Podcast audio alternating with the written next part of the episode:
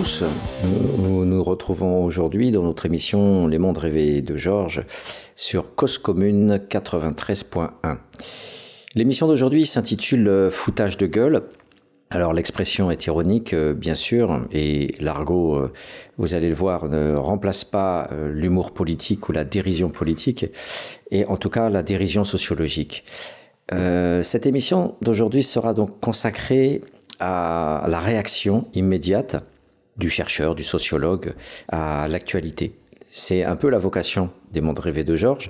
Aussi, euh, comme l'actualité est assez riche euh, sur le thème euh, du foutage de gueule, j'ai décidé donc d'essayer de, à chaud, sans, sans lecture, sans travail de terrain bien sûr, mais aussi sans lecture pour préparer un dossier, juste en, réagissant, en ayant pris des notes, en, voyant les médias bien sûr, et hum, sur ce support-là, visuel et audiovisuel, immédiatement euh, vous, vous produire un contre-discours par rapport à ce qu'on entend euh, euh, là. Alors on est sidéré par quoi en ce moment? On a ces derniers jours, nous sommes au mois de juin, ces derniers jours nous avons eu sur les médias français une, saturation, comme ils le sont si friands de le, produire régulièrement, une saturation de la présence des Tchétchènes avec cette image en boucle de la voiture qui fonce euh, sur la communauté, euh, entre guillemets, tchétchène et qui se retourne et les agresseurs euh, sur place qui vont, qui vont se venger, la,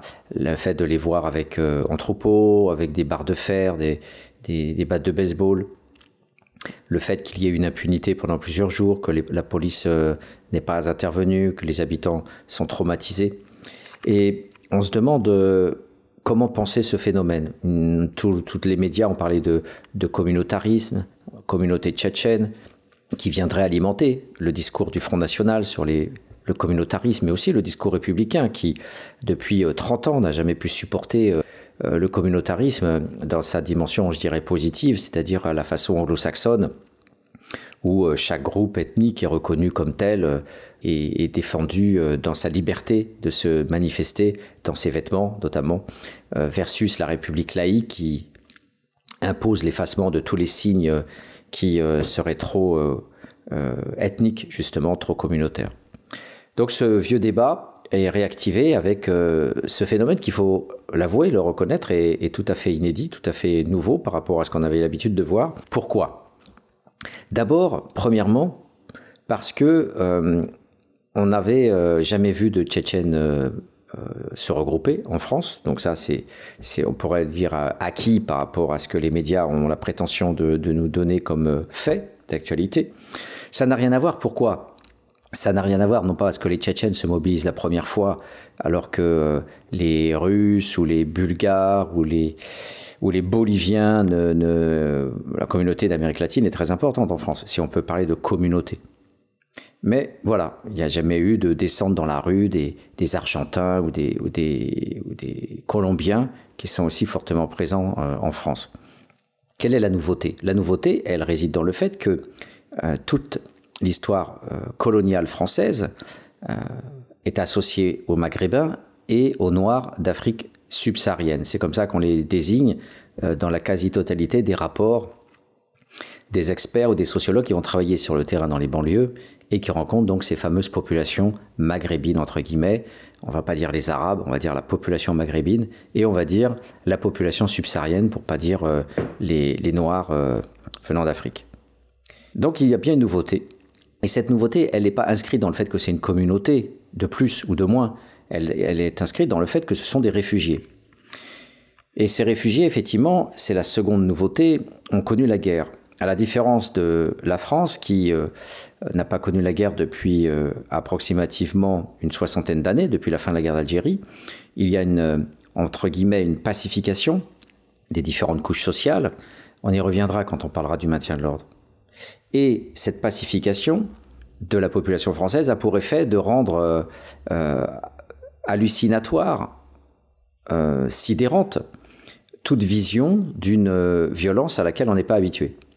Et donc, troisièmement, pourquoi cette violence est-elle si euh, bizarre? Eh bien, parce qu'on peut rappeler ça un effet de guerre.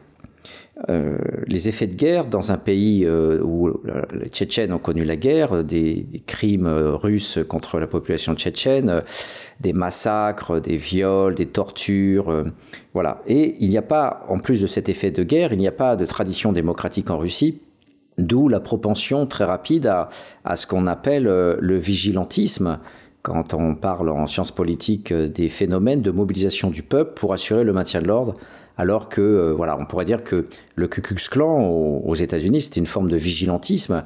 Euh, la police n'intervenant pas pour réprimer, entre guillemets, les nègres qui osaient montrer le bout de leur nez, eh bien, le Ku Klux Klan sortait et allait euh, produire quelques lynchages pour rétablir l'ordre parce que, soi-disant, la police était trop passive. Un noir avait-il regardé une femme blanche dans la rue? Voilà, le Klan sortait la nuit, on mettait la cagoule et on allait euh, pendre ou brûler vif euh, euh, la personne noire qui avait osé regarder une blanche. Il faut savoir que c'était puni passible de prison, voire même de peine de mort, que d'oser se marier ou même faire l'amour avec une blanche il y a même un traumatisme hein, des pays du Sud à ce niveau-là. Il y a tout un travail à faire sur la, façon dont les relations socio-raciales sont traversées par la question du sexe, et notamment euh, les travaux, les magnifiques travaux, ça me vient à l'esprit d'Anne Stoller euh, sur euh, l'empire colonial hollandais, notamment en Indonésie, où effectivement elle a pu, sur des archives, travailler toute sa vie et lancer sa carrière sur euh, toutes les règles édictées dans l'Empire euh, hollandais pour éviter toute proximité. Donc c'était très très détaillé avec des livres très très longs. Euh, les domestiques hommes n'ont pas le droit d'accéder aux chambres à l'étage.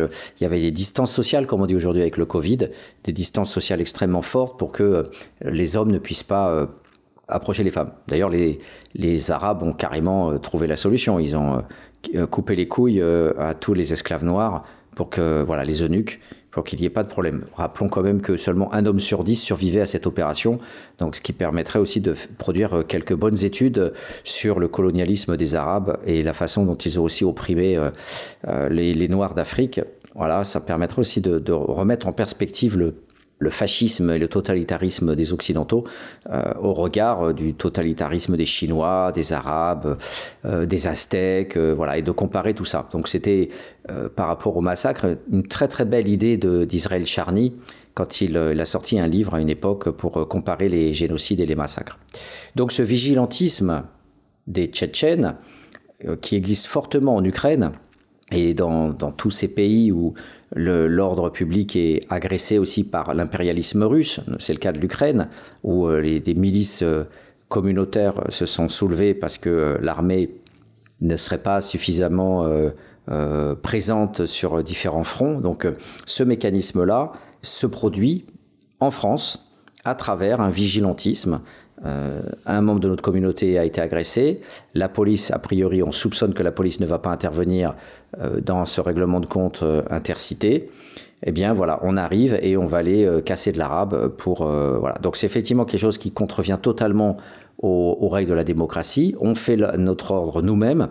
Et c'est ça, effectivement, qui, relève du, du, phénomène dans sa globalité et qui va choquer l'opinion publique, les médias, les hommes politiques. C'est quelque part aussi euh, parce que le pouvoir d'État a laissé faire ce vigilantisme. Donc il y a bien quelque part euh, à, la base un accord de l'État. Donc le préfet, pourquoi n'a-t-il pas convoqué suffisamment de forces dans les heures qui venaient, etc. Euh, donc si ça avait été autour de l'Élysée, immanquablement le préfet de police aurait envoyé des centaines de, de policiers et de gendarmes. Pourquoi à Dijon, effectivement, y a-t-il eu cet espace de vigilantisme sans qu'il y ait intervention et et sans que la population puisse euh, se sentir protégée. Alors on n'en a pas fini avec les, Tchétchènes dans la mesure où si ça c'est de l'ordre de la nouveauté, en revanche, la façon dont les médias vont nous en parler ne relève pas du tout de la nouveauté. On, a toujours les mêmes types de, de phraséologie euh, délirantes. Euh, il faut reconnaître que, voilà, sur la plupart des médias, bien sûr, BFM et CNews, qui continuent toujours leur dramatisation pré-publicitaire, euh, la logique du fric appelant une dramatisation euh, délirante. On a eu euh, notamment l'ancien juge Fenech, je ne sais pas celui-là s'il est de droite ou de gauche, mais en tout cas on l'a vu euh, dire euh, carrément il y a quelques jours, il y a deux jours peut-être sur BFM, que ce que l'on voyait avec les Tchétchènes, c'était une situation non même plus de guérilla, mais de guerre. Il employait le terme de guerre. Alors ce qui est incroyable, c'est qu'on a affaire à un juge un juge qui habituellement est un professionnel dans la qualification des faits, puisque euh, toute leur profession va consister à, bien euh, euh, traduire un comportement et un acte dans une qualification juridique et bien sûr pénale. Donc ce sont des gens qui ont l'habitude d'utiliser les bons mots, qui ont l'habitude de bien ciseler le rapport entre ce que vous avez fait et ce qui va être condamnable. Et là, on est dans un passage absolument délirant, je le répète, entre le passage de l'état de paix à l'état de guerre. Sommes-nous en guerre? Est-ce qu'il y a des chars? Est-ce qu'il y a des bombes? Est-ce qu'il y a des arrestations massives? Est-ce qu'il y a des massacres? Est-ce qu'il y a euh, euh, une loi martiale? Est-ce qu'il y a eu des prisonniers de guerre? Est-ce qu'on a utilisé euh, Est-ce qu'il y a des morts? Voilà, donc on a, on a un délire euh, autorisé dans les médias, et je pense que ce, voilà, il faudrait euh, vraiment réfléchir à, à, ça encore régulièrement, continuer à parler de la sorte, il me semble, c'est très important, pour dire qu'il y a une sorte de Bien sûr, on peut rappeler ça un fascisme idéologique, euh, puisqu'on est hors de tout cadre démocratique quand on ose parler comme ça. Qu'est-ce qui fait que le cadre démocratique euh, autorise ça? Qu'est-ce qui fait que euh, les, instances éthiques du CSA ne vont pas taper BFM et taper sur le juge Fenech pour dire vous n'avez pas le droit de dire que c'est une guerre Où, peut-on voir quel, historien, quel scientifique pourrait vous suivre pour qualifier l'intervention de quelques dizaines de gars venant euh, protéger un membre de leur communauté et taper euh, sur deux trois types euh, qui, traîneraient dans le quartier à une situation de guerre. Voilà, même de guerre civile. On est voilà dans une logique effectivement de règlement de compte entre bandes, comme il y en a eu des des dizaines, voire des centaines par le, par le passé. Euh, et, même si on va plus loin, si on, monte en généralité, euh, il faut, euh, pourquoi ne pas même produire des comparaisons sur les, attaques entre bandes, bien sûr, de cités. Souvenez-vous entre Courcouronne et Évry. Souvenez-vous entre les, les et, la Courneuve. Souvenez-vous entre les Mureaux et le Val-Fouré à Mantes-la-Jolie.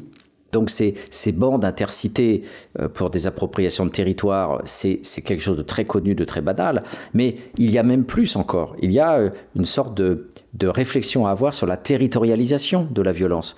Quand on regarde euh, la façon dont fonctionnaient les, les, les guerres aussi, entre guillemets, les guerres sociales, alors là, évidemment, j'ai employé le terme impropre de guerre, les conflits les rixes, euh, les, les, expéditions punitives. Hein, bien sûr, il faut que j'enlève le terme de guerre.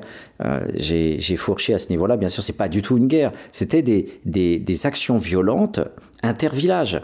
Et elles étaient parfois rituelles, quand par, exemple des bandes de villageois euh, de tel village allaient à 5 km plus loin taper sur les jeunes de l'autre village avant de partir faire son service militaire. Voilà, c'était presque une pratique rituelle que de tester la virilité des hommes en allant commettre euh, cette action guerrière, entre guillemets, voilà, cette action virile, cette action euh, qui n'était pas du tout une action de guerre, mais qui, visait à préparer l'état de guerre des, futurs conscrits à se mettre dans une position de capital guerrier.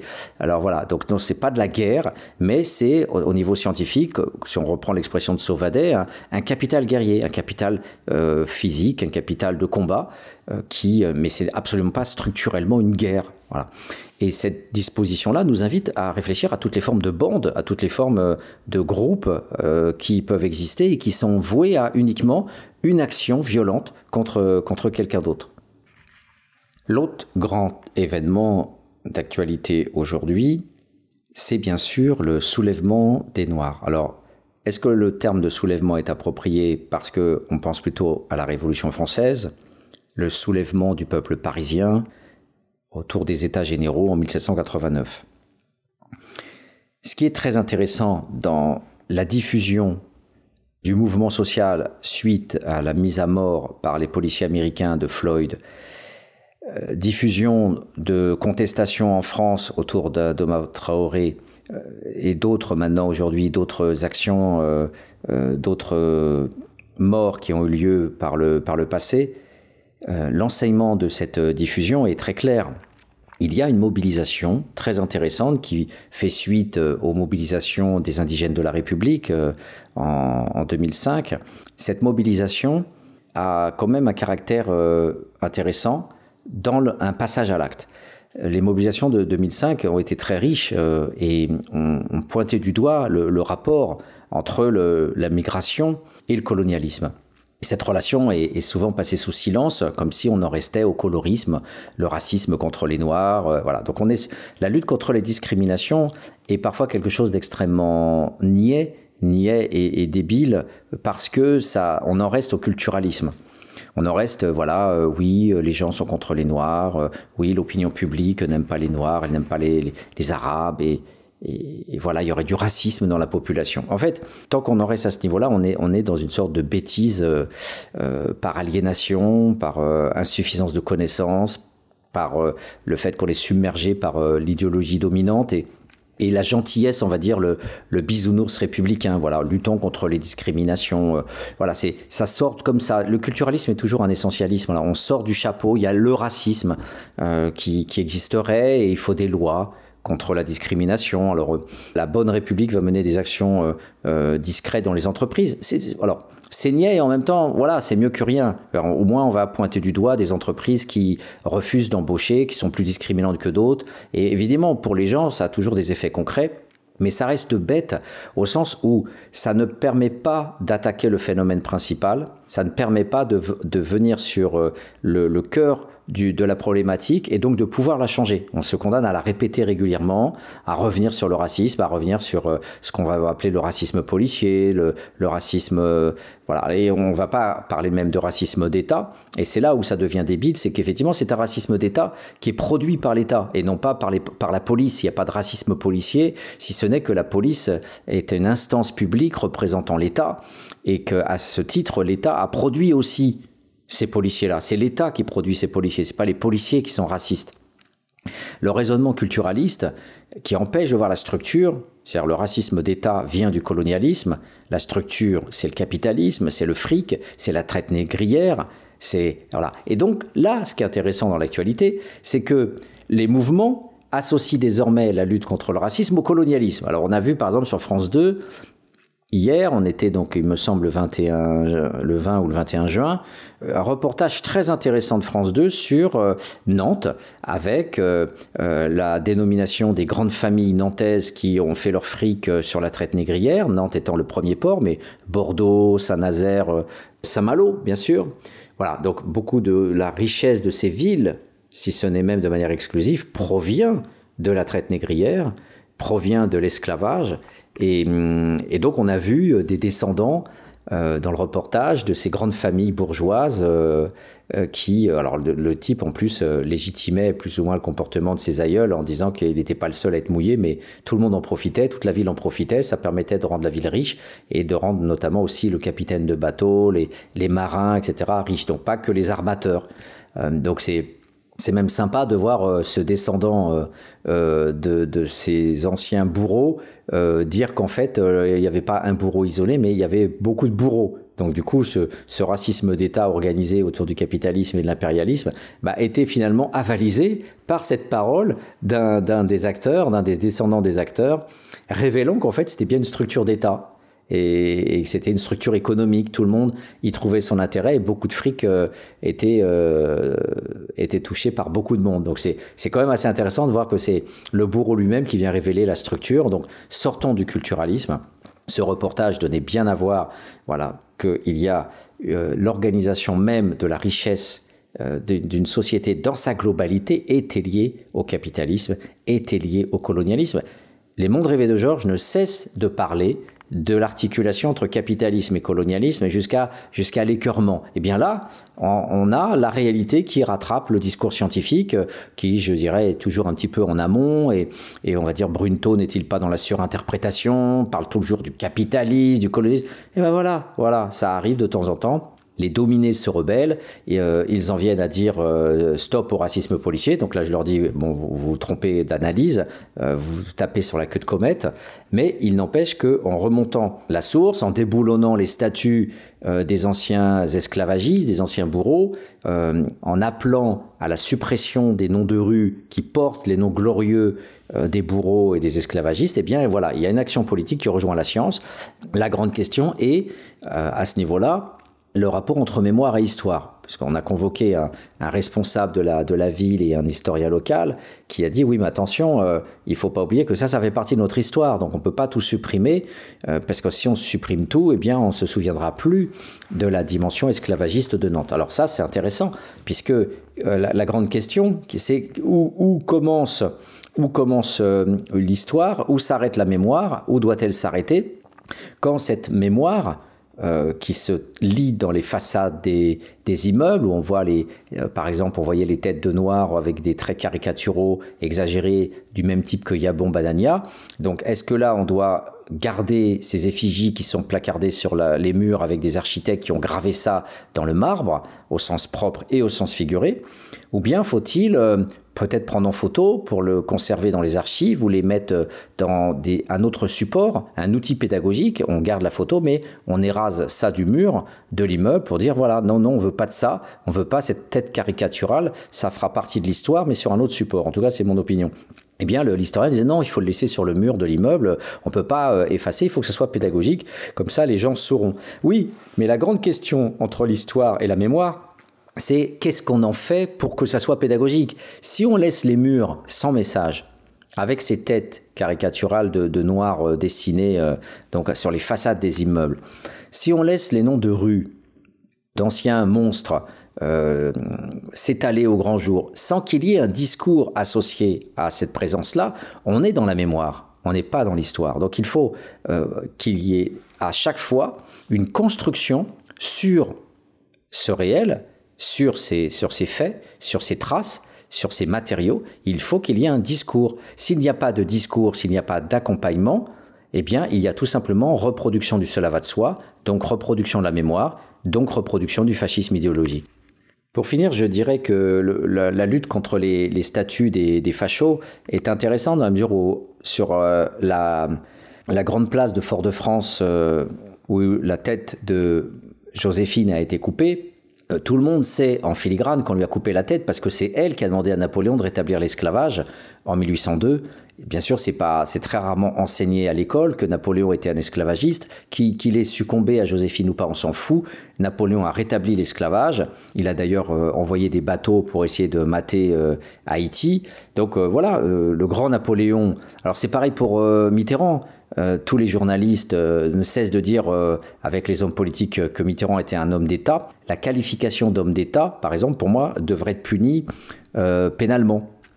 Euh, peut-on punir François Mitterrand, qui en 1954 a été ministre de l'Intérieur et a légalisé, a autorisé la torture en Algérie euh, Peut-on dire que François Mitterrand est un grand homme d'État quand, euh, face au génocide de Rwanda, il est manifeste que la France a été plus qu'impliquée dans le génocide de Rwanda et, tout ce qui a été fait participe quand même d'une implication, même si après, il est difficile au niveau des sociologues, historiens, anthropologues de, démêler le vrai du faux et de savoir effectivement si la force turquoise notamment a eu une, action d'arrêt euh, du génocide ou au contraire de facilitation euh, du travail entre guillemets des, des, Hutus. En tout cas, on était bien présent là-bas, on a bien livré des armes, on a bien formé les Hutus, on, on avait bien une guerre coloniale entre les Anglais qui défendaient plutôt les Tutsis anglophones et plutôt nous les Français Hutus euh, francophones. Donc il y a bien, il y a bien quelque chose qui est trouble. Et, ayant participé aux 10 ans du génocide rwandais euh, en 2004, euh, j'ai pu euh, entendre beaucoup d'ONG qui étaient présentes là-bas, y compris des militaires, à rue d'Ulm, à Normal Sup, lors de ce grand colloque où les, la plupart, l'immense majorité du discours, c'était de dire que la France était responsable et qu'il y avait bien une implication directe dans ce génocide. Donc Mitterrand n'est pas en reste parce qu'avec la Bosnie, Mitterrand a été pro- euh, serbe, parce qu'il disait que les Croates étaient des oustachis, ils avaient été fascistes pendant la Seconde Guerre mondiale, défendant les nazis. Et qu'à ce titre, lui, il était plutôt pro-serbe. Et il a laissé le, massacre de Srebrenica se faire, comme d'autres massacres, et euh, je ne vous parle même pas du siège de Sarajevo et de tous les, tous les massacres, les viols, les morts, qui, le viol ethnique, on en parlait là-bas, des, des, centaines de milliers de femmes ont été violées, que ce soit au Rwanda ou, ou en Bosnie. Voilà, la France était très présente sur la Bosnie, sur l'Europe. Là, et Mitterrand est un grand homme d'État. Là, vous voyez aussi que parfois c'est la République elle-même qui devient fasciste, et en plus, on fait une double, même pas une double peine, ça c'est pour les dominer, on fait une double grandeur, parce que dans ce cas-là, Mitterrand, non seulement euh, n'a pas été euh, condamné euh, par rapport à ce qu'il a fait, mais en plus on le célèbre on va parler de lui non pas comme un président de la République qui est passé et basta, mais non, un grand homme d'État. Tout ça parce qu'il était capable, sur les chaînes de télévision, de parler sans notes, un peu comme De Gaulle, mais bon, De Gaulle apprenait par cœur ses textes. Et, donc Mitterrand arrivait, il nous sortait euh, trois, quatre références littéraires, euh, banales d'ailleurs, et, voilà, cet homme-là euh, hissé sur le, pinacle de la compétence politique et de la grandeur politique. Voilà, entre, guillemets, euh, même si le discours a été appris par cœur, euh, je préfère largement plus euh, la prose et l'orateur Mélenchon, notamment un discours récent qu'il a tenu à, l'Assemblée nationale contre le, Premier ministre Édouard Philippe, qui était effectivement un discours absolument sublime. oui, orateur du début du siècle, etc. Voilà, c'était des, des effets d'emphase des effets emphatiques de discours, sans doute, mais voilà, par rapport à Mitterrand, eh bien on est largement au-dessus, il me semble. Mais malgré tout, voilà, on le qualifie de, grand homme d'État, et alors même que les dominés vont être enfermés dans toujours ces, ces, mêmes mots de, de dramatiser, de guérilla, de guerre, de monstre, de communautarisme, eh bien, à l'opposé, euh, les dominants vont s'autoprotéger.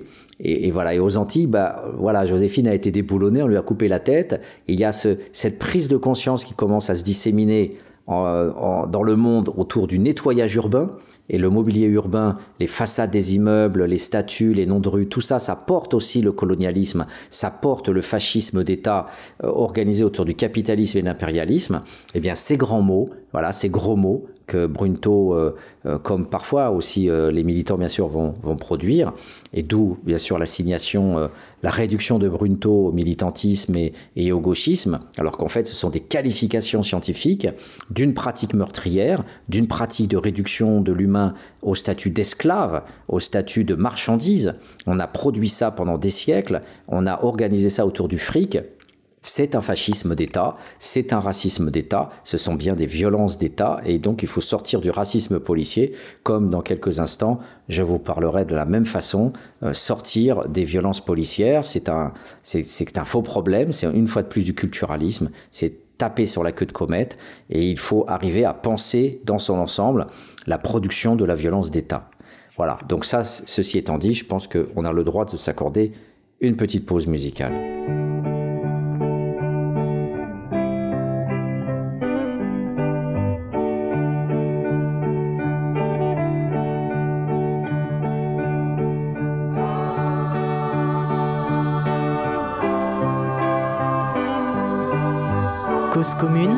cause-commune.fm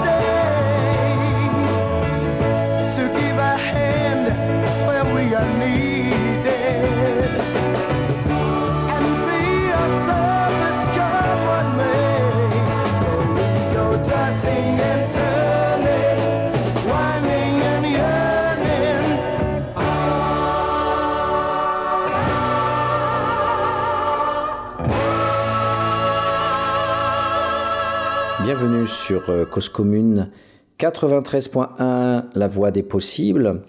Eh bien, nous ouvrons un possible, effectivement, avec ces mouvements sociaux euh, que nous abordons aujourd'hui dans, ce, dans cette rubrique euh, Foutage de gueule, une émission consacrée aujourd'hui exclusivement à l'analyse de l'actualité. Il est intéressant de voir que tout cet arrachage au cela va de soi, parler des statuts, objectiver les noms de rue, observer les, signes euh, racistes sur les façades des immeubles. Tout ce travail-là est un arrachement à l'idéologie. Le rôle de l'État est toujours de faire, gagner du fric, dominer, écraser, etc., mais aussi de produire le silence, de produire euh, un contre-discours, de produire un, discours d'effacement, un discours euh, de légitimation. C'est le cœur du travail idéologique de l'État et tout le discours, toute l'analyse marxiste des intellectuels des années 70 euh, consistait à traquer cette idéologie. Aujourd'hui, ce travail est, largement passé sous silence. la plupart, euh, je dirais, des intellectuels et des scientifiques s'alignent sur le discours républicain. toute la petite bourgeoisie de la recherche, dans l'ensemble, a abandonné la gauche radicale et, le discours critique pour un discours lénifiant autour du sujet, du citoyen, du droit, etc. Euh, sauf que ce discours bisounours euh, euh, bah, s'oppose à la production d'une vérité parce que cette vérité, elle suppose un discours critique radical autour des violences radicales qui ont été perpétrées. Et il faut les mots pour dire les choses. L'État va nous taire le fait que la police française recrutait des harkis pendant la guerre d'Algérie pour organiser des, séances de torture systématiques euh, pour euh, euh, retrouver les, dirigeants du FLN. Donc le blanc-seing qui a été donné aux Harkis, on retrouve le vigilantisme. C'est-à-dire que l'État, quelque part, a organisé le vigilantisme en donnant à la communauté arabe elle-même, donc aux traîtres, les fameux collabos et zones grises de Primo Levi, mais aussi dans Franz Fanon, hein, cette zone grise est évoquée aussi par Franz Fanon, la figure du mulâtre. Ici, il ne s'agit pas du traître mais du collaborateur au sens strict du terme. Euh, la milice française euh, euh, du côté des Allemands en 1940-44, et là, les harkis, qui n'étaient pas que des des pauvres paysans euh, pris de force en Algérie et, retournés pour être mis de force dans l'armée française, il y avait aussi un petit groupe de harkis bien décidés euh, parce qu'ils en avaient des gratifications énormes. Ils pouvaient violer les femmes, ils pouvaient torturer et, piquer le fric. Euh, voilà, il y avait aussi des, commerces juteux qui se sont faits par, les, par ces harkis-là. Et c'est l'État français qui a donné l'autonomie dans le 13e arrondissement, notamment pour écumer euh, dans les rues euh, tout potentiel euh, rebelle. Et c'est bien ça qui a été au principe du massacre du 17 octobre 1961. C'est bien cette violence d'État qui a essaimé dans la police parisienne, parce qu'elle était dirigée par Papon, qui vient de Pétain, et qui a été repris par De Gaulle pour être préfet de police, nommé par De Gaulle préfet de police, c'est bien cet homme-là et, combien d'autres qui, venaient d'Algérie, qui ont été administrateurs euh, des Sonacotra, la thèse de Chokri Ahmed et de Marc Bernardo, ces thèses-là ont confirmé, bien montré que tout le système postcolonial, néocolonial venant en France, c'est un système de mise au pas drastique d'assujettissement dans les Sonacotra, d'écrasement de toute forme de, protestation possible et parfois même de pillage des salaires en organisant avec des MAC euh, la prostitution en interne pour récupérer les, maigres salaires des, occupants. Donc tout ce système-là est structurel et c'est pas la police française qui était à un moment donné raciste, même si c'est un phénomène qui participe de la violence d'État parce que effectivement euh, aussi euh, les répressions un million de morts quasiment en Algérie. L'organisation de la répression euh, en, Algérie a, suscité une riposte du FLN et du MLA dans, le fait euh, de produire aussi des exécutions de policiers par les, forces euh, indépendantistes algériennes et il y a eu du grabuge. Il y a aussi voilà des exécutions sommaires de policiers, comme euh, en 1940, des communistes euh, ont commencé la guérilla et ont commencé le soulèvement entre guillemets de, du peuple français euh, en tuant des, officiers SS, mais aussi en, tuant des, des, miliciens ou en tuant des, des collabos. Et tout le monde, euh, je pense, en France, se souvient un peu des le phénomène des ces femmes euh, qui, euh, voilà, vigilantisme, le peuple français s'en est pris aux femmes qui ont, eu des relations sexuelles avec, avec les Allemands. Donc l'État ment l'État passe son temps à utiliser des, des, mots lénifiants pour qualifier son action et, et je consacrerai prochainement une, une, émission à la lecture des textes juridiques euh, concernant l'hébergement d'urgence. Et vous, et vous verrez que les mots qui reviennent le plus souvent, quand vous lisez ces textes, et si l'historien de l'an 3000 se contentait de ces textes-là, eh bien ça rend un historien profondément bête, euh, parce que euh, l'historien n'aura que ça. Il n'aura que ces textes, euh, la République protège la dignité humaine, les droits fondamentaux de l'être humain, la participation de la personne dans les foyers. Vous, vous, vous êtes submergé par la bonté républicaine quand vous voyez les, textes généralistes des grandes lois qui sont sortis au début de, des années 2000 euh, en 2002, en 2005, en 2009, autour du mouvement des Don Quichotte, un peu avant, un peu après, vous avez, mais alors, euh, un étalage extraordinaire d'amour et de gentillesse, euh, voilà, qui sont stratosphériques, parce que ces grands mots-là euh, n'ont rien à voir, mais absolument rien à voir, moi qui ai pratiquement 30 années d'observation ethnographique dans les centres d'hébergement d'urgence, avec la manière dont sont traités ces gens-là. Et encore récemment, j'ai, avec euh, Christophe Blanchard, mené une enquête pendant presque deux ans qui a été financée euh, par la Caisse nationale d'allocation familiale, mais elle ne savait pas trop ce qu'on faisait parce que c'est juste du fric qu'elle nous accordait pour pouvoir faire le terrain, suite à un membre du groupe qui avait déjà travaillé pour la CNAF. Donc du coup, euh, voilà, on a eu un pécule, mais en fait, voilà, cette, cette, la, la CNAF n'est responsable en rien des écrits qu'on a pu produire et des analyses qu'on a pu produire. D'ailleurs, elle s'est pas franchement solidarisée euh, aux conclusions que nous avons données à la Maison des sciences de l'homme euh, lors de la restitution de cette enquête. Eh bien, voilà, le, le principe même de ce qui est appelé l'humanité ou les droits fondamentaux sont bafoués dans ces centres à, plusieurs, à plusieurs niveaux et de manière dramatique et de manière hallucinante. Alors il ne s'agit pas d'actions punitives de l'État qui ferait comme le vigilantisme tchétchène euh, en balançant des, des fonctionnaires qui viendraient euh, tabasser les SDF la nuit ou, ou faire comme le Ku en, se déguisant et en venant euh, tuer tous les, tous les migrants qui se trouvent dans les centres d'hébergement d'urgence. C'est pas c'est pas ça.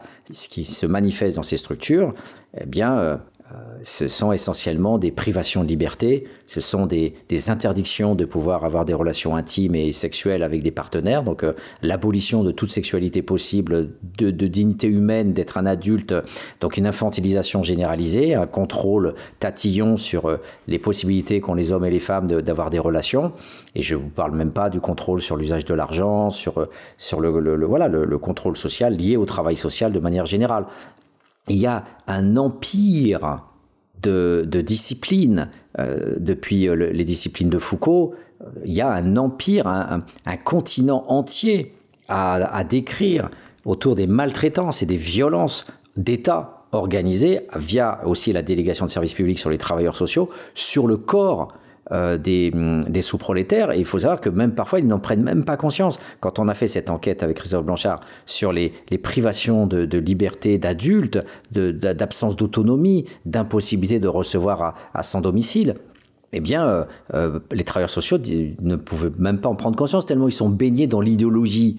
Alors même que l'État, a priori, n'interdit même pas objectivement la possibilité que ça soit organisé, c'est tout simplement les travailleurs sociaux qui disent on va pas le faire les directeurs de structure disent on va pas le faire. Euh, les responsables des administrations, les médecins de la DAS, la drill aujourd'hui, etc., on va pas le faire. Donc il y a toute une chaîne de, de dénégation, de, refus, d'interdits, etc. Et tout ça s'adosse à une idéologie remarquable euh, des droits de l'homme, euh, de la bonté, la générosité, la dignité, du respect des droits fondamentaux. Et voilà. Et j'en parlerai, il faut absolument faire une émission importante euh, sur ça, et je vous lirai euh, les textes de droit, les textes de loi, les arrêtés, les, circulaires euh, qui, qui, qui, sont produits là-dessus et qui donneraient l'impression à l'historien que tout, tout, est, mais tout est générosité, solidarité, alors on appelle ça la, solidarité républicaine. Alors bien sûr, elle existe.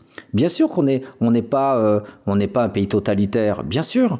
Et il y a euh, plein de choses qui sont faites. Euh, le RMI en 88 euh, donne un revenu de subsistance. Bah oui, bah avant on pouvait crever ou travailler jusqu'à 80 berges. On voit même aux États-Unis des, vieux de presque 100 ans être obligés d'être vigiles dans les supermarchés. Vous imaginez un vieux de 90 ans faire croire qu'il pourrait empêcher un hold-up dans un supermarché. Mais voilà, c'est pour donner à voir le fait qu'effectivement, il y a quand même des possibilités sociales avec euh, des hébergements de meilleure qualité au fur et à mesure euh, que les années passent, ce qu'on appelle dans le discours technocratique l'humanisation.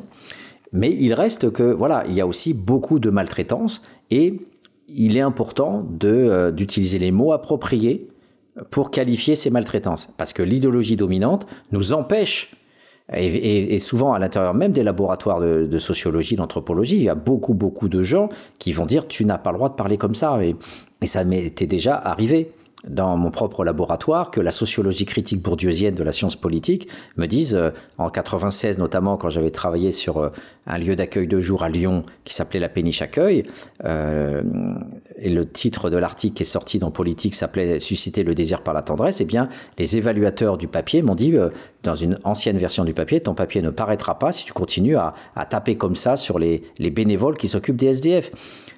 Et donc, vous voyez bien qu'il y a une censure qui, qui s'est manifestée, y compris dans euh, la euh, soi-disant euh, sociologie critique de la revue Politics. Ça a été une interdiction. Voilà, c'était en fait Annie Kolovald qui m'avait dit tu n'as pas le droit de dire ça. Est-ce que tu es militant comme eux? Est-ce que tu fais comme eux? Ils dépensent du temps quand même pour les pauvres, etc. Donc effectivement, on pourrait dire que le Ku Klux Klan dépense du temps pour les Noirs, euh, si on le prend d'un point de vue mécanique et, purement comptable. Oui, ils, prennent le temps de se déguiser et puis d'aller chasser le noir.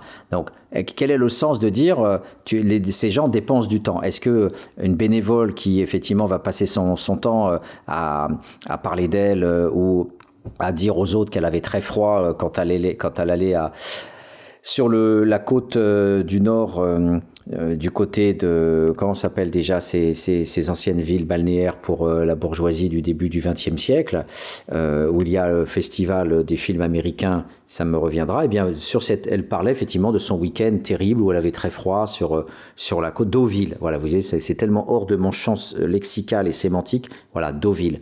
Eh bien, on avait comme ça une, impossibilité d'empathie, de, commune humanité quand la personne va parler de, son froid avec son manteau de fourrure. Ou voilà, c'était les, les, bourgeoises des Cully qui venaient euh, euh, dans la grande tradition philanthropique et, de l'aumône bourgeoise donner une demi-heure de leur temps par semaine. Et c'était d'ailleurs euh, une association catholique qui avait monté la péniche accueil. C'était un général à la retraite qui dirigeait ça. Enfin, on avait vraiment quelque chose de quasi caricatural. Et, c'était ce décalage-là dont je voulais rendre compte. Euh, c'est-à-dire que je voulais pas taper sur des, dames bourgeoises à la retraite qui, au lieu de jouer au bridge, venaient euh, quand même passer un peu de temps près des SDF. Mais il faut reconnaître qu'on le sait d'un point de vue sociologique, elles venaient acheter leur âme, elles venaient acheter leur salut. Et quand Max Weber parle euh, des biens de salut à propos de la religion, eh bien que la et, et, tout, et toute la revue politique, c'est tous les sociologues euh, euh, de la politique liés à ça, à cette revue, vont nous parler de Max Weber, citant Bourdieu, qui qui nous parle des, biens de salut à propos de la religion. Là, eh bien, oui, voilà, elles, elles, s'autoproduisaient leur légitimité, elles s'organisaient, elles se produisaient une bonne conscience morale pour accéder au paradis dans les meilleures conditions. Ça ne veut pas dire que la générosité n'existe pas. Ça ne veut pas dire que le lien social, que l'amour de l'autre, le care, etc. n'existe pas. Euh, j'y crois bien plus que beaucoup de bourdieusiens ou de sociologie critique. Euh, j'y crois beaucoup parce que j'ai vu sur ces 30 ans de terrain euh, beaucoup de gens extraordinaires dans le travail social, des militants, voilà, des gens qui se bougent. Et j'ai souvent parlé même de héros à propos de, de ces gens-là que j'ai pu voir dans plein d'associations. Euh, quelles qu'elles soient, euh, et qui, qui, sont des gens qui resteront invisibles, euh, hélas, et qui devraient avoir des noms de rue à la place des, des bourreaux et des, et des fascistes qui ont organisé l'esclavage. Voilà. Et ce nettoyage-là n'est pas fait par la République. Et, et c'est là où on doit pouvoir dire honte à la République de ne pas nettoyer sa mémoire. Voilà, comme euh, j'ai ne cessé depuis 30 ans de hurler en disant mais il faut que dans les écoles républicaines, il y ait des documentaires qui soient diffusés sur ce que la France a fait sur le, pendant la période coloniale sur ce que la France a fait en Algérie. Ce n'est pas de mettre de l'huile sur le feu, c'est organiser le passage de la mémoire en histoire passer des documentaires. Je me souviens de magnifiques documentaires de Yamina Benguigui qui nous parlait de toutes ces, de toutes ces fratries, de, toutes ces, ces hum, générations, le père, les enfants, et comment ça, ça impacte les familles d'avoir un père silencieux. Euh, Et euh, encore récemment, il y avait un, livre euh, d'un gars de mon laboratoire qui s'appelait euh, euh, Thibault, qui avait écrit un bouquin qui s'appelle Ouvriers malgré nous sur les ouvriers de la RATP. Et il nous montrait bien que les, ouvriers arabes souffraient énormément du silence des pères, qui ne leur ont pas, bien sûr, transmis le colonialisme, pas plus la souffrance d'être ouvrier avec les mains sales dans les usines mécaniques de, réparation et d'entretien des wagons du métro. Donc le racisme d'État, il est, là, il est dans cette dénégation aussi, et cette absence de travail dans les écoles, les écoles républicaines devraient porter cette mémoire. Et toute la classe politique française est responsable honte à la classe politique française euh, d'avoir refusé ce travail de mémoire et d'avoir euh, dit euh, au moment des indigènes de la République qu'il ne faut pas être dans un discours de la repentance. Et c'est absolument pornographique d'un point de vue idéologique, c'est pornographique d'utiliser l'expression il ne faut pas être dans la repentance parce qu'il ne s'agit pas de repentance, il s'agit d'objectiver cette mémoire et de voir qu'elle a porté des violences extrêmes, de voir qu'elle qu'elle cache en fait des pratiques de type totalitaire euh, qui ont eu cours pendant des siècles dans cet Occident qui s'est contenté de dire que l'Allemagne avait génocidé ses juifs en oubliant que nous, on a aussi génocidé l'Afrique largement, qu'on a organisé des massacres, on a aussi parfois éteint euh, des groupes entiers et on n'était pas les seuls, bien sûr. Les Arabes aussi ont organisé sur un millier d'années l'esclavage des Noirs. Mais voilà, l'Occident l'a organisé à l'échelle mondiale et, et cette part-là, est totalement euh, cachée sous silence. Quand la République ose en parler, elle ne parle que de l'abolition de l'esclavage en 1848. On va commémorer, alors on va se taper dessus, est-ce que ça sera le 21 mai, 22 mai, tel, jour de mai, etc. Mais au fond, au fond, l'État républicain n'accepte d'en parler que pour se donner encore bonne figure et, et c'est ce que j'appelais la double grandeur non pas seulement reconnaître euh, le fait que la, la, République a été coloniale entre 1870 et, 1940, des expositions universelles, la deuxième vague euh, coloniale d'occupation de l'Algérie, après celle de 1830, et, et, tout ça au nom de, au nom de, de la République. Hein, aller civiliser les pauvres, on, est, on a organisé la raciologie, les sciences sociales, l'anthropologie, la sociologie étaient des sciences racistes j'ai encore euh, chez moi des, ouvrages pionniers de la, sociologie raciale, notamment Charles Le Tourneau, voilà, qui, ne parle que de l'infériorité raciale génétique des Noirs, des, jaunes, voilà, et, la supériorité des, Blancs. Tout ça a été écrit par, par nos sociologues et nos anthropologues euh, bien avant Hitler. Voilà, et, et, tout ça est écrit aujourd'hui par les historiens, par les sociologues.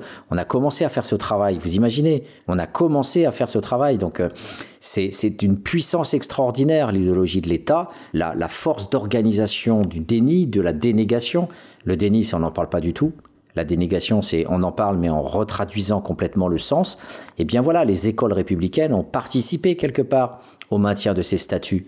L'absence de mobilisation des enseignants qui disposent de capital culturel mais qui ne font rien, qui se contentent de faire leurs cours et qui, se barrent et qui rentrent chez eux, c'est ça la responsabilité de l'État républicain.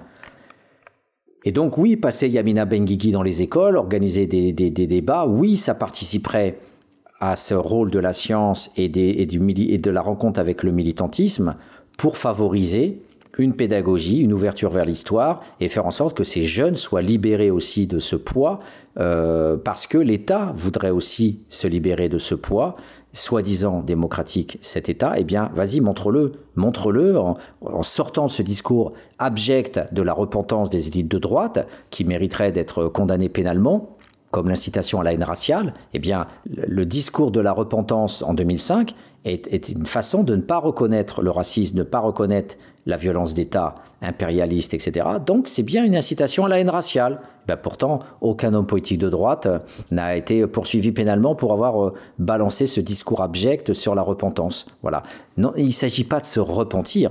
Il s'agit, encore une fois, d'avoir un travail pédagogique, d'éclairage. Oui, nos noms de rues portent les noms des bourreaux. Oui, nous avons euh, des villes bourgeoises comme Bordeaux, comme Nantes, qui ont fait leur fortune sur la marchandisation des êtres humains. Voilà. Eh bien, où est la dette? Hein, En Martinique, aux Antilles, on réclame souvent des milliards à l'État français en réparation de l'esclavage. Voilà, c'est une lutte politique comme une autre. Eh bien, Est-ce que euh, on a, euh, d'une manière ou d'une autre, par exemple, euh, cette ville de Bordeaux, cette ville de Nantes, est-ce qu'elle a filé du fric, au moins pour euh, mettre en place le musée sur l'île de Gorée, euh, au Sénégal? Est-ce que euh, est-ce qu'on a participé euh, à ça, au moins pour euh, dire, voilà, on va euh, organiser euh, cette histoire, on va sortir de la mémoire et que le devoir de mémoire, ça doit être un devoir d'histoire. On va organiser des musées, on va organiser pour dire effectivement, eh bien, euh, que ça, que, ça vient aussi de nous, que nous avons été euh, non seulement dans cette histoire-là, mais aussi nous l'avons produite. Nous l'avons produite cette histoire à travers une mémoire de la dénégation. Et c'est effectivement grâce à cette mobilisation des Noirs de France, des sous-prolétaires, prolétaires euh, et des dominés qui sont confinés dans les cités, eh bien bravo à cette belle lutte parce que elle, elle est intelligente, elle va vers les signes tangibles, réels de cette dénégation, et, même parfois de ce déni, hein, quand vous avez euh, carrément euh, la célébration des bourreaux, vous êtes dans le déni, ils, n'ont rien fait, on peut continuer à les faire exister. Voilà, donc bravo à cette lutte parce qu'elle est intelligente, elle, elle est centrée sur le droit, euh, reprenons le procès de Traoré pour juger les policiers. Peut-être que les policiers ou les gendarmes sont innocents, mais voilà, on a des doutes. Et ces doutes-là, c'est la justice qui doit se faire en toute transparence. C'est un combat autour des signes, euh, de toute la sémantique et aussi de l'absence de, droit. Eh bien, ce sont des luttes qui s'inscrivent dans la République. Que la République soit la hauteur de ces luttes. Voilà, il est temps de nous consacrer à une seconde pause musicale bien méritée.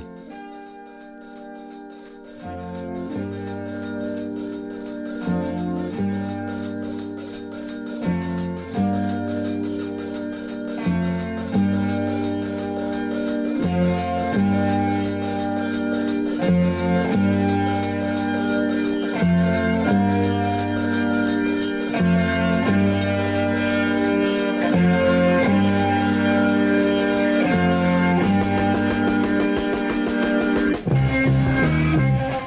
commune, cause-commune.fm. 93.1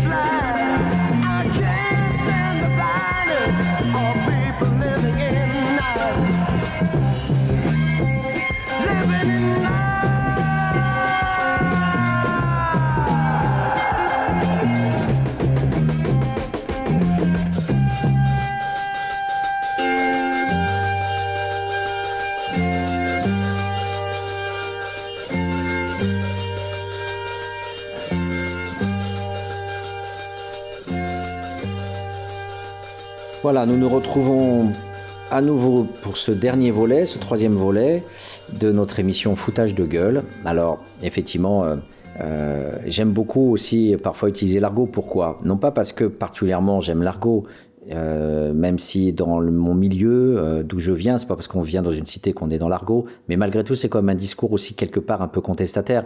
Euh, Bourdieu disait la politesse enferme toujours des concessions politiques. C'est vrai que être toujours déférent et poli dans l'ordre social, ça vous empêche quelque part de dire merde et de lutter en disant enfoiré. Donc il est vrai que l'argot est un peu comme le carnaval, une forme de contestation, il faut pas l'oublier, et c'est pas par hasard que c'est aussi dans les milieux populaires que on va utiliser cette forme de langage. N'oubliez pas que dans les camps de concentration, une des formes de lutte, c'était aussi d'affubler les, capots ou les nazis de sobriquets. Et, j'ai produit euh, dans la revue Hermès il y a quelques années euh, un article sur la dérision dans les camps de concentration. Donc le- le- les mots, les mots ont effectivement euh, foutage de gueule. Moi, ça me renvoie au Père Duchesne qui était le, journal euh, donc euh, de, de, ce, de cet homme euh, qui a été assassiné euh, euh, par euh, une, une femme. Alors j'ai plus les noms, euh, euh, j'ai plus les noms effectivement des, des révolutionnaires qui se sont entretués. Peu importe. En tout cas, c'était un personnage très connu, Marat. Voilà, c'était Marat. Donc on le voit mort euh, euh, avec la trace du poignard euh, dans sa baignoire, avec encore son son, son, bandeau, son bandana sur sur la tête. Voilà. Marat euh, avait euh, l'habitude de dire foutre dès qu'il commençait un article. Dans, alors, il me semble que c'était le, le père Duchesne, son, sa feuille de papier. Ça fait des années, ça fait au moins, ça fait au moins 30 ans que j'ai pas remis les, le nez dans mes écrits sur euh, la Révolution française. C'était une période que j'adorais. Euh, une période souvent, euh, euh, quand on a comme ça des périodes révolutionnaires, c'est souvent dans ces moments-là que les choses fondamentales se disent, et les bulles se crèvent, le, le discours apparaît.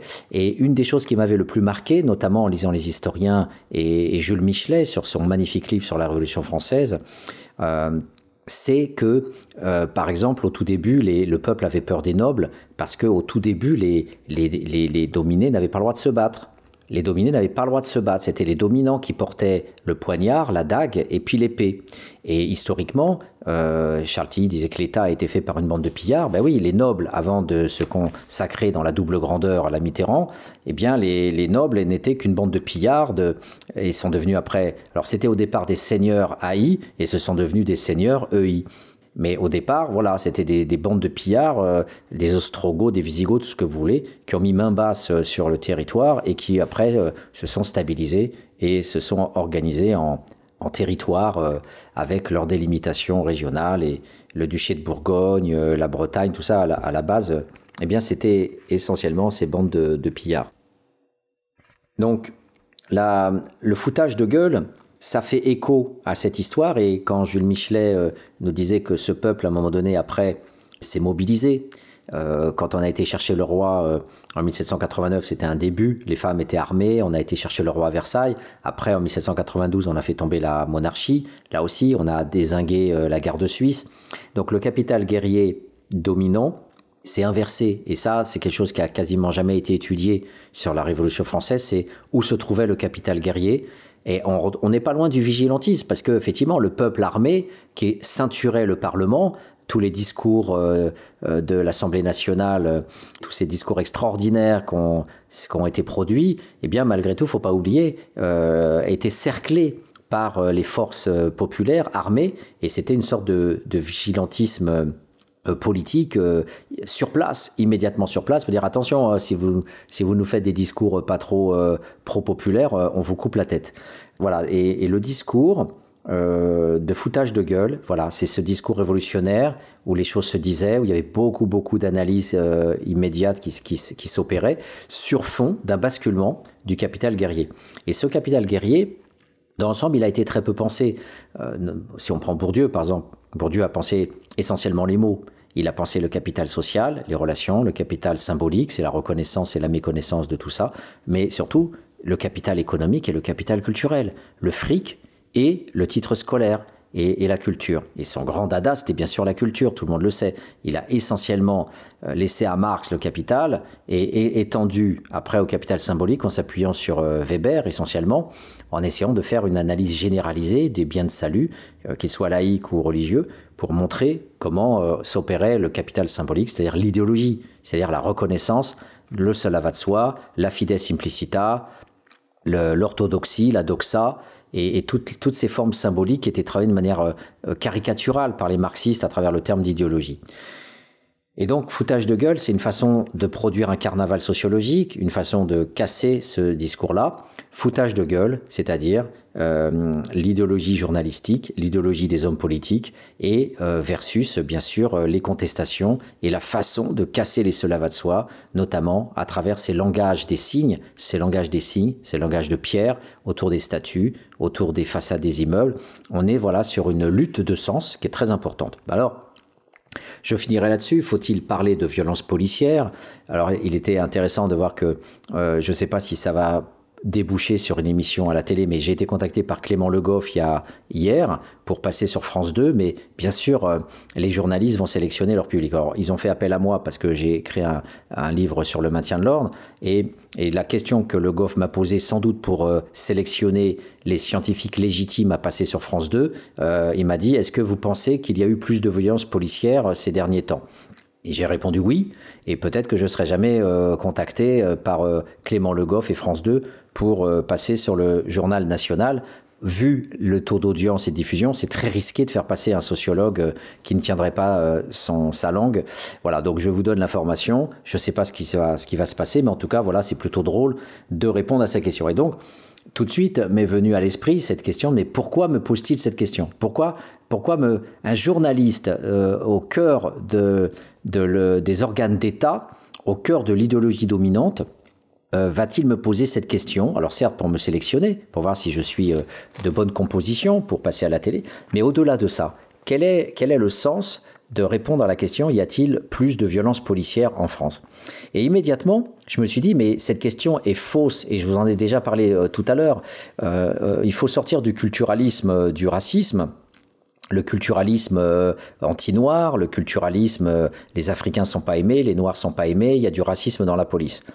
Parce que cette question, je disais, euh, est une fausse question. Et s'enfermer dans le culturalisme, c'est euh, produire un essentialisme et de croire que comme ça, on a euh, dans un groupe, on a du racisme. Il y a du racisme dans la police. Et pourquoi pas du racisme dans les équipes de football? Et pourquoi pas du racisme dans les équipes de nettoyage dans, la, ville? Et pourquoi pas du racisme chez les producteurs de betteraves? Le racisme policier, on le sait, ne peut être pensé indépendamment de la violence d'État. La police, et je vous parlais de la Révolution française il y a quelques instants, la police est un organe d'État. Les policiers sont produits par l'État, vous êtes sélectionné, vous avez un concours, vous passez plusieurs mois à être formé, et donc la véritable question c'est est-ce qu'il y a une violence d'État particulière qui se développe ces dernières années, ou bien sommes-nous toujours dans une, ce que j'appelais dans ma thèse euh, une tendance, une tendance euh, à la pacification de la violence d'État. Entre le 19e siècle et le 20e siècle, pour moi, ça me paraissait évident. On passait d'une armée qui vous tirait dessus à des forces de l'ordre qui vous balancent des grenades lacrymogènes. Donc ça, sur ce constat-là, moi, j'avais décidé qu'il y avait des indicateurs objectifs parce qu'il y a la production d'une force de l'ordre. On est toujours dans la répression capitaliste et impérialiste, mais il n'empêche qu'on ne tue plus le citoyen français comme auparavant. Voilà. Auparavant, il y avait Fourmi en 1891 où des familles, des enfants, des adultes sont tués par, euh, par les balles de l'armée. Et après, parce que l'armée veut plus faire ce sale boulot, eh bien, on invente les forces de gendarmerie mobile, les premières, puis après, il y aura les CRS à partir de 44, euh, voilà, qui sont les deux troupes professionnelles qui vont déployer un savoir-faire, des formations spécifiques, et, c'est ça euh, que j'ai. Et j'y reviendrai parce que justement, quand je parle de violence policière qui augmente, et eh bien justement parce que au niveau des seuils de tolérance, des insultes des manifestants, eh bien l'État vient défendre la police, entre guillemets, c'est-à-dire les juges, euh, les ministres, là où auparavant les forces de l'ordre étaient formées et je les ai vus, je l'ai vu sur le terrain. J'étais avec elles sur le terrain les suivre dans des manifs. Euh, là où auparavant, encore dans les années 90, elles étaient formées à rigoler et à laisser, à laisser dire, à laisser faire quand on disait euh, CRSSS ou bande de cons, vous êtes tous impuissants ou ce qu'on veut. Eh bien, ce discours-là, aujourd'hui, il est puni pénalement.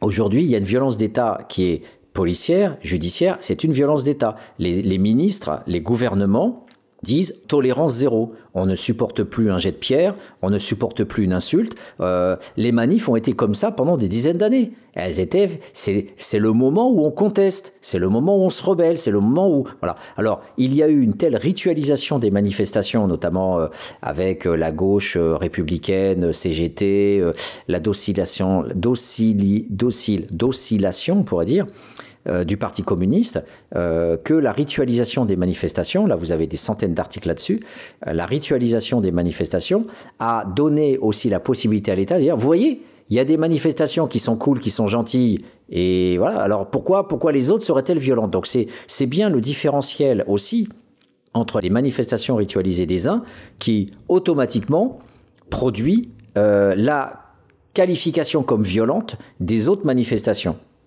Alors qu'auparavant, il y avait des manifestations comme ça et on ne disait pas euh, particulièrement euh, voilà, que euh, elles, étaient, euh, elles étaient certes, entre guillemets, violentes par rapport au fait de manifester sans rien dire et sans rien faire, mais elles étaient tolérées et les forces de l'ordre étaient produites et fabriquées pour supporter les jurons et les insultes proférés à leur encontre. Et c'est travaillé notamment à Saint-Astier dans les villages artificiels où vous avez ce qu'on appelle un plastron, c'est-à-dire une fausse unité de gendarmerie déguisée en manifestant, qui vient devant les forces de l'ordre euh, et qui euh, voilà les insulte de toutes sortes pour neutraliser euh, neutraliser la portée symbolique de, ces injures. Ça fait partie de la formation des forces de l'ordre spécialisées. Et c'était le cadre de ma thèse d'étudier toute cette formation et cette fabrication de forces de l'ordre capables euh, aussi d'avoir les bou- boucliers, les casques, euh, on les appelle les Robocop aujourd'hui. Et tout ça n'existait pas après mai 68 où les policiers étaient obligés d'inventer euh, des armes de fortune ou des protections de fortune. Et toute cette panoplie du gendarme protégé, ça s'est fait après mai 68 et ça a été modernisé et ça a été sophistiqué dans les années 80-90 avec effectivement des tenues inifugées, donc euh, protégeant contre le feu, des gros boucliers qui vous protègent des chevilles jusqu'à la tête, des casques, etc. etc. Et donc la violence d'État, euh, ça a été, par rapport à l'ancienne tolérance, eh bien, de faire une tolérance zéro où systématiquement euh, un jet de pierre va être associé à une peine de prison, va être associé à une pénalisation. Et c'est bien ce- cette première dimension qui caractérise la violence d'État sur les manifestants. Euh, La deuxième euh, chose, c'est la qualification pénale. Le jetage de pierre va être associé immédiatement, donc je viens de le dire, à la pénalisation. La deuxième, ce sont les armes. Euh, les armes, c'est-à-dire la montée en puissance, là aussi, capitalisme, impérialisme. Le test des flashballs, c'était dans les banlieues. Les banlieues où il y a des Arabes et des Noirs. Donc la légitimité d'usage de ces, de ces armes, au départ, c'était les BAC, les brigades anticriminalité, sur euh, du public issu du colonialisme, sur des publics qui ne sont pas le blanc, euh, le blanc qui vote pour les sénateurs. Hein, la, France rurale, euh, qui elle peut s'autoriser avec les tracteurs à défoncer les préfectures, à mettre des tonnes de lisier dans la préfecture, bref, de la merde, à casser le mobilier urbain, toutes choses qui, voilà, pourraient être équivalentes au, au, au- pillage, aux mises à sac des centres urbains, parfois par, euh, par les jeunes sous-prolétaires des cités. Mais est-ce qu'on va parler de nos paysans comme ça? Donc, euh, les flashballs euh, pour les uns, et puis la négociation avec le préfet pour les autres. Voilà, on n'a pas du tout les mêmes traitements.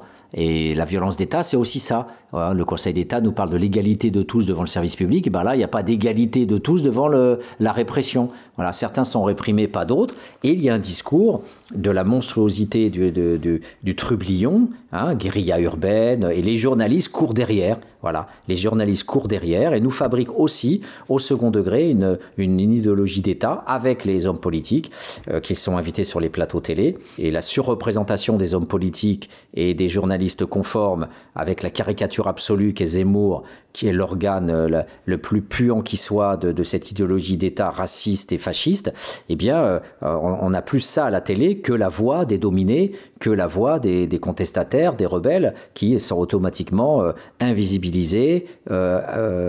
On parle en leur nom, sans véritablement leur donner la parole, et ils sont bien sûr qualifiés, comme avec le juge euh, de situation de guerre. Voilà. Donc, oui, il y a des indicateurs objectifs, non pas parler euh, et de se réduire au culturalisme essentialiste de la violence policière, montée en généralité. Il le faut, violence d'État, oui, parce qu'il y a beaucoup plus de blessés, On l'a vu avec les gilets jaunes et des blessures graves, perte des yeux à cause de ces, de ces LBD, hein, le, fusil lanceur de balles de défense, les grenades de désencerclement, c'est quelque chose que je connaissais pas moi pendant quand j'ai soutenu ma thèse en 1993, ça n'existait pas. C'est bien la montée en puissance de la contestation dans les banlieues depuis 1981, qui a produit aussi ces flashballs et après ces LBD qui viennent en ligne droite du flashball et qui ont euh, légalisé, légitimé des formes de répression beaucoup plus dures qui après sont arrivées dans les manifs et qui tombent sur le blanc, qui tombent sur le français et sur euh, ce peuple français euh, qui s'est désigné comme tel avec les gilets jaunes, nous sommes le peuple, et on a eu un nombre incalculable de blessés, de blessures graves, d'où aujourd'hui des commissions d'enquête et des groupes de réflexion, là, le nouveau schéma du maintien de l'ordre auquel j'ai participé, où effectivement je dénonce ces armes parce qu'il faut être présent dans ces lieux-là.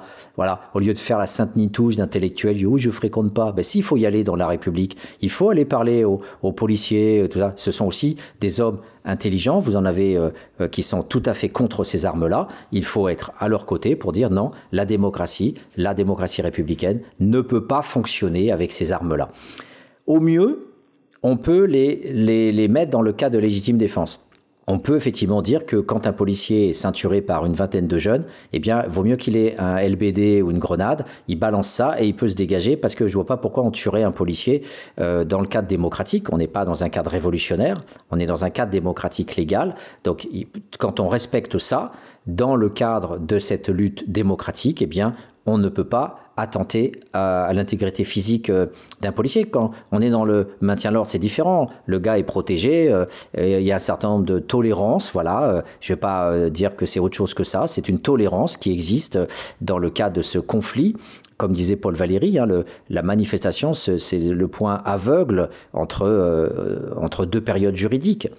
Donc on, on, est dans un, une sorte de no man's land, à un moment donné où se redistribuent les forces, comme, comme il le disait aussi. Et, et voilà, et c'est certes mieux à travers la loi. Si on pouvait avoir une loi qui, qui oblige effectivement les actionnaires à, à ne pas donner des bonus euh, hallucinants et à faire en sorte que tout ce fric délirant qui est donné en millions d'euros, eh bien ça irradie euh, les cités pour améliorer euh, les programmes d'aide scolaire et favoriser une meilleure, euh, voilà, une, meilleure carrière de, tous ces sous-prolétaires qui trouveront jamais de travail, et eh ben voilà, là la loi est très utile. Mais effectivement, en attendant, il y a des contestations, il y a des classes sociales, il y a des inégalités sociales, et ben voilà. Et donc euh, la tolérance, elle sert aussi euh, à faire en sorte que ces forces de l'ordre professionnelles encaissent prennent sur elles avec des, des protections physiques, parce qu'il faut voilà, essayer de protéger au maximum le fusible, les forces sont quelque part infusibles. Et ces indicateurs sont dans le nombre de blessés, l'intensité des blessures, dans les actes d'initiative des policiers, parce qu'ils savent qu'ils jouissent d'impunité. Donc il y a plein d'actes d'initiative, et c'est un concept clé pour penser aussi les camps de concentration. Quand Germaine Tillon et d'autres voulaient euh, attaquer les, nazis, la, justice allemande disait non, vous n'avez le droit que d'isoler les actes d'initiative de tel ou tel gardien qui aurait fait plus que ce qui lui était demandé par le cadre réglementaire. C'est un foutage de gueule, mais voilà. Et donc la réflexion autour de, des actes d'initiative, qui est au cœur de la pensée d'un Donald Goldhagen, par exemple, sur les actes d'initiative des Einsatzgruppen ou des, ou des nazis euh, sur, euh, sur les juifs, eh bien oui, il y a des actes d'initiative détachables et c'est même en droit administratif euh, pensé, les actes d'initiative, c'est-à-dire les fautes, euh, personnelles détachables des actions euh, liées, associées à l'exercice de ces fonctions administratives. Il y a les armes nouvelles dont je viens de parler, et il y a ces pénalisations dont je viens de parler, et je finirai sur euh, la formation. La formation à l'insensibilité dont je vous parlais à l'instant, eh bien aujourd'hui, euh, quand on a vu cette infirmière Farida être saisie par les cheveux, euh, être punie parce qu'elle a fait des doigts d'honneur, qui sont des choses absolument insignifiante au niveau de ce que j'ai vu dans les formations de Saint-Astier dans la gendarmerie mobile, où les gendarmes s'en foutent, ils rigolent, et on leur apprend même à rester insensible à ça, parce que voilà, ça fait partie du jeu de la manifestation. J'étais moi-même dans des manifs où je voyais des manifestants insulter, mais vous pouvez même pas imaginer quel type d'insulte il y avait de la part des jeunes que j'entendais dans les manifs contre les forces de l'ordre, elles riaient, elles parlaient, euh, tu fais quoi ce week-end, etc. Ça fait partie du taf, ça fait partie du métier. Les hommes politiques ont oublié ça parce qu'ils sont bêtes et ils ont oublié ce que c'est que le, maintien de l'ordre. Et donc tout ce travail qui est fait, eh ben souvent les gendarmes sont démunis ou les ou les directions de CRS, mais je, je parle surtout de la gendarmerie mobile que je connais mieux, parce que les hommes politiques ne suivent pas derrière, les juges n'y connaissent rien au maintien de l'ordre. Et souvent, les préfets n'y connaissent rien. Et souvent, les directeurs de la police non plus, la sécurité publique. Donc vous avez tout ce problème-là à l'intérieur même des forces de l'ordre, euh, au sens générique, de la connaissance du maintien de l'ordre et des véritables forces de l'ordre et de leur savoir-faire. Et donc non, on ne prend pas par les cheveux une manifestante et honte à la République aussi de ne pas avoir euh, respecté cette tolérance au regard euh, d'une femme qui vous a sauvé la vie. Honte à vous, les hommes politiques euh, qui rampiez à l'époque en disant oui, applaudissons-les, mais surtout vous qui sortiez des hôpitaux, qui étiez malades. Et, là, oui, les grandes infirmières et, Monsieur Macron qui nous disait oui, on va refaire l'hôpital. Il n'est plus possible de penser notre système comme on l'a vu jusqu'à présent, parce que oui, l'hôpital, elle nous sauve nous, les élites, hein, avant de sauver le reste du peuple. Elle nous sauve nous, elle sauve les dominants. Donc oui, il va falloir donner aussi du blé à l'hôpital. Qu'est-ce qu'on voit aujourd'hui? On en est où? Retour en arrière, et c'est toujours le néolibéralisme du démantèlement des services publics, notamment l'université. Personne n'en parle, mais la loi de programmation actuelle dans les universités, c'est toujours moins de postes, c'est toujours plus de précarité, de contractuels, moins de fonctionnaires, moins de recrutement, moins d'argent, et personne n'en parle à l'heure actuelle à la télé, mais aujourd'hui, les universités sont mobilisées, les étudiants sont mobilisés, on est encore dans ce retour, après avoir été à l'article de la mort, les dominants reprennent du poil de la bête et nous rebalancent leur néolibéralisme.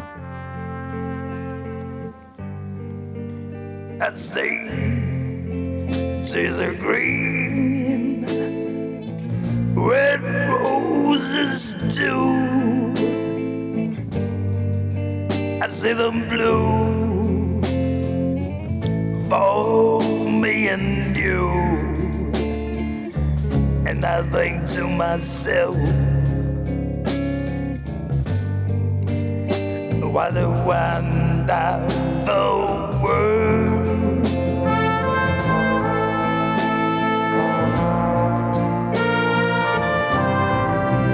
I see skies are blue and clouds of white. I see them blue.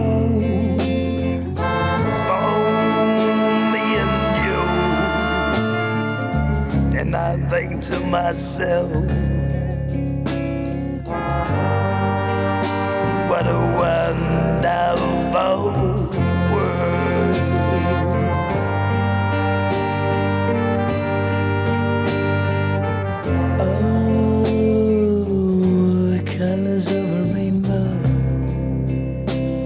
pretty in the sky. Also on the faces of people going by. I see friends shaking hands, saying, How do you do?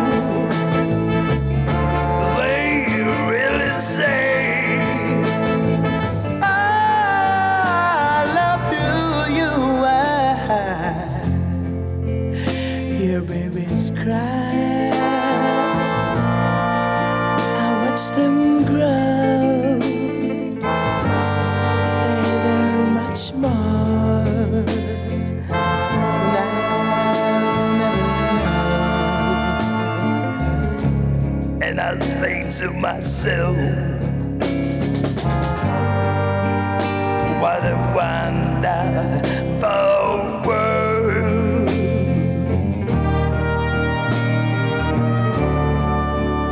Yes, I think to myself, what a wonderful.